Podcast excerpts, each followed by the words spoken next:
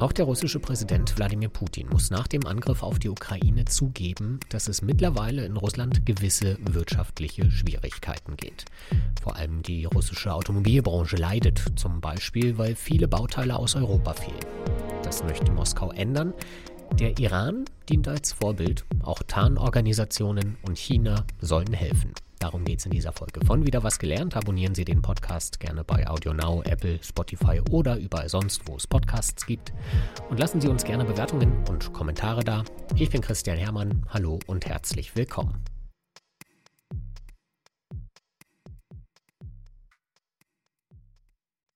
Уважаемые коллеги, добрый день.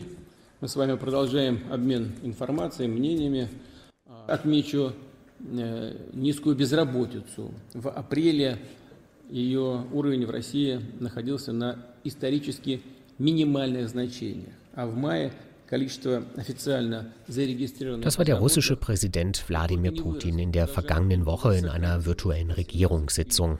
Mit der übrigen Staatsführung hat er über die aktuelle wirtschaftliche Lage in Russland gesprochen, die anscheinend blendend ist.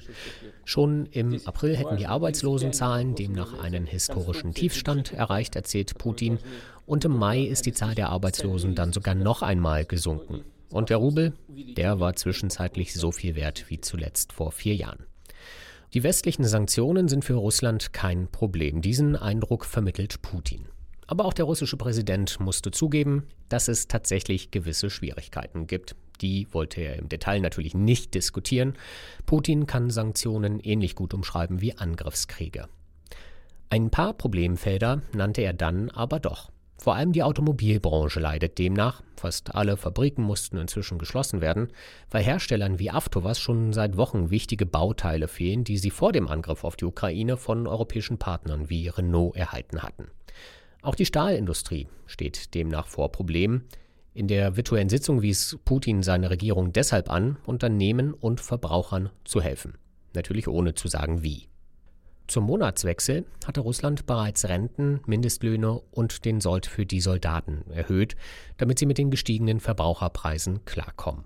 Das Geld für solche Maßnahmen ist vorhanden, denn die Einnahmen, die Russland mit Öl und Gas erwirtschaftet, die sprudeln. Die russischen Energieexporte sind bisher ja noch nicht von europäischen Sanktionen betroffen.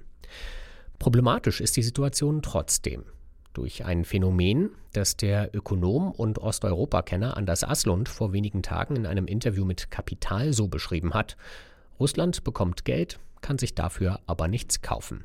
So hat es Bundeswirtschaftsminister Robert Habeck Anfang Juni auch formuliert. Denn abgesehen von Erdöl, Erdgas und landwirtschaftlichen Produkten muss Russland fast alle anderen Waren aus dem Ausland importieren. Ja, die Einnahmen, die Putin erzielt hat in den letzten Monaten durch die hohen Preise, die tun weh. Und man kann sich dafür eigentlich nur schämen, dass wir es immer noch nicht geschafft haben, diese Abhängigkeit deutlicher zu reduzieren. Aber nur auf die Einnahmen, auf die Öl- und Gaseinnahmen von Putin zu schauen, verkennt, was gerade die Wirklichkeit ist. Eine Wirklichkeit, die wir mit, mit den Alliierten zusammen herstellen. Er kann sich nämlich von dem Geld, das er verdient, immer weniger, ja faktisch nichts mehr kaufen. Die russische Wirtschaft bricht ein. Die Exporte nach Russland, die Importe nach Russland für die russische Seite, sie gehen dramatisch zurück. Für die russische Wirtschaft sieht es düster aus, auch wenn die Ölmilliarden fließen. Denn einige Sanktionen entfalten ihre Wirkungen erst mit der Zeit. Einfuhrverbote zum Beispiel erst dann, wenn alle Lager leer sind. Und von diesen Einfuhrverboten sind alle wichtigen Industrien betroffen. Zum Beispiel darf Russland in Europa und den USA keine Dual-Use-Güter mehr kaufen. Das sind Güter, die für zivile, aber auch militärische Zwecke eingesetzt werden könnten. Auch Bau- und Ersatzteile für die Luftfahrt und für die Ölindustrie stehen auf der schwarzen Liste, genauso wie Halbleiter, eine sogenannte Schlüsseltechnologie, die sich heutzutage in jedem wichtigen Produkt wiederfindet, ganz egal, ob es um Autos, Flugzeuge, Raketen oder Kühlschränke und Waschmaschinen geht. Es ist eine Situation, die man im Iran nur allzu gut kennt. Denn bis zum russischen Angriff auf die Ukraine war die Islamische Republik am Persischen Golf das meist sanktionierte Land der Welt. Auch der Iran darf nur noch wenige Waren oder Bauteile aus Europa importieren. Приходится ли разбирать э, одни самолеты, чтобы собрать и другие, чтобы обеспечить другие запчастями? Обычно да, приходится. Так, чтобы детали одного самолета полностью использовались в другом, вряд ли. Das war der russische Journalist Alexei Pivovarov. Er ist im April mit einem Kamerateam nach Teheran gereist, um herauszufinden, wie es sich in einem Schurkenstaat lebt und hat dort unter anderem erfahren, dass alte Flugzeuge ausgeschlachtet werden müssen, um neuere Maschinen warten und reparieren zu können. Anscheinend auch ein Vorbild für die russische Luftfahrt, denn die Billig-Airline Pobeda hatte schon im April angekündigt, dass sie 16 Maschinen stilllegen und ihre Flotte von 41 auf 25 Maschinen verkleinern wird, in der Hoffnung, dass die Ersatzteile dann bis zum Jahresende reichen. Die Reportage von Pivovarov ist auf YouTube verfügbar und sehenswert. Der Journalist hat bei seinem Besuch in Teheran nämlich viele spannende Fragen gestellt. Zum Beispiel, wie bezahlen iranische Bürger eigentlich im Ausland? Wie funktionieren iranische Banken ohne SWIFT? Kann man im Iran eine Coca-Cola trinken und ein iPhone kaufen? Die Antwort auf die letzten beiden Fragen lautet ja und ja. Вон, видишь, интересно, название Samsung, LG, там вон Sony World. Это все абсолютно неофициально, конечно. Никакой Samsung на иранском рынке не присутствует. Но товары, технику Samsung сюда заводят. Im Zentrum von Teheran gibt es reihenweise Geschäfte, die Smartphones von Apple und Samsung oder Fernseher von Sony verkaufen. Die Unternehmen haben teilweise sogar eigene Shops in der iranischen Hauptstadt. In einem noblen Einkaufszentrum stößt Pivovarov zum Beispiel auf einen Apple Store. Keinen echten natürlich. Apple macht ja keine Geschäfte im Iran. Aber iranische Händler haben die Läden einfach übernommen, als die Firmen aus den USA oder aus Europa sich wegen der Sanktionen verabschiedet haben. In vielen Fällen verkaufen die iranischen Händler aber trotzdem Originalware, meistens gebraucht und über Umwege oder dunkle Kanäle in den Iran gebracht. Aber das stört hier niemanden, denn das Urheberrecht hat die Islamische Republik für westliche Waren praktisch abgeschafft. Niemand muss um Erlaubnis bitten, wenn er sein Geschäft mit dem Apple-Logo schmücken und darin iPhones verkaufen will. Genauso wie bei der Coca-Cola. Die rote Dose wird in iranischen Fabriken einfach so abgefüllt, wahrscheinlich nicht mit dem Originalrezept. Ist das legal? Aus westlicher Sicht natürlich nicht, aber im Iran interessiert das niemanden. Warum auch? Die meisten Sanktionen sind ja schon verhängt. Vermutlich beschreitet Russland deshalb einen ähnlichen Weg. Anfang März hatte die russische Regierung den Diebstahl von geistigem Eigentum legalisiert. McDonald's zum Beispiel heißt seitdem Onkel Vanya.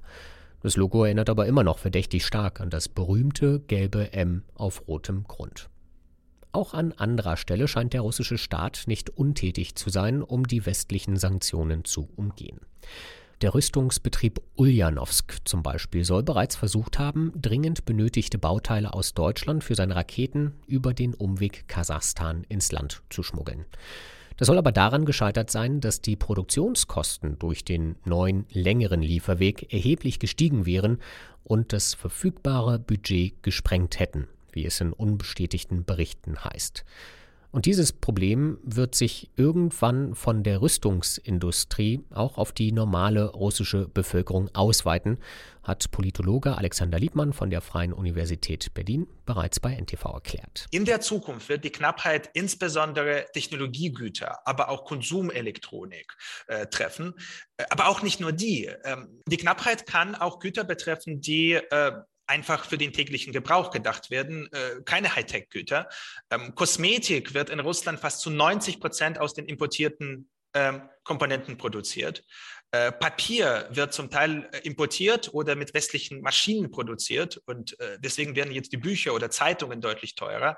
Die Nägel werden anscheinend nicht in Russland produziert, sondern importiert.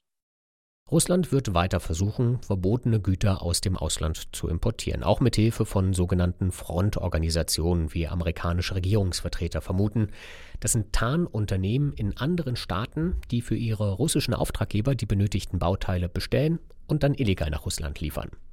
Auf diese Weise habe Russland bereits nach der Annexion der Krim 2014 Einfuhrverbote umgangen, hat die New York Times zuletzt berichtet. Und laut der Washington Post soll die russische Regierung auch in China um finanzielle und vor allem technologische Unterstützung, also Technologieimporte, gebeten, sie aber nicht erhalten haben. Denn noch fürchtet die chinesische Regierung die westlichen Sanktionen anscheinend so sehr, dass mehrere chinesische Unternehmen, vor allem aus dem Technologiebereich, ihr Russlandgeschäft sogar einstellen durften, um nicht gegen die Sanktionen zu verstoßen. Somit bleibt der russischen Führung vorerst nur der Klassiker der internationalen Sanktionstricks.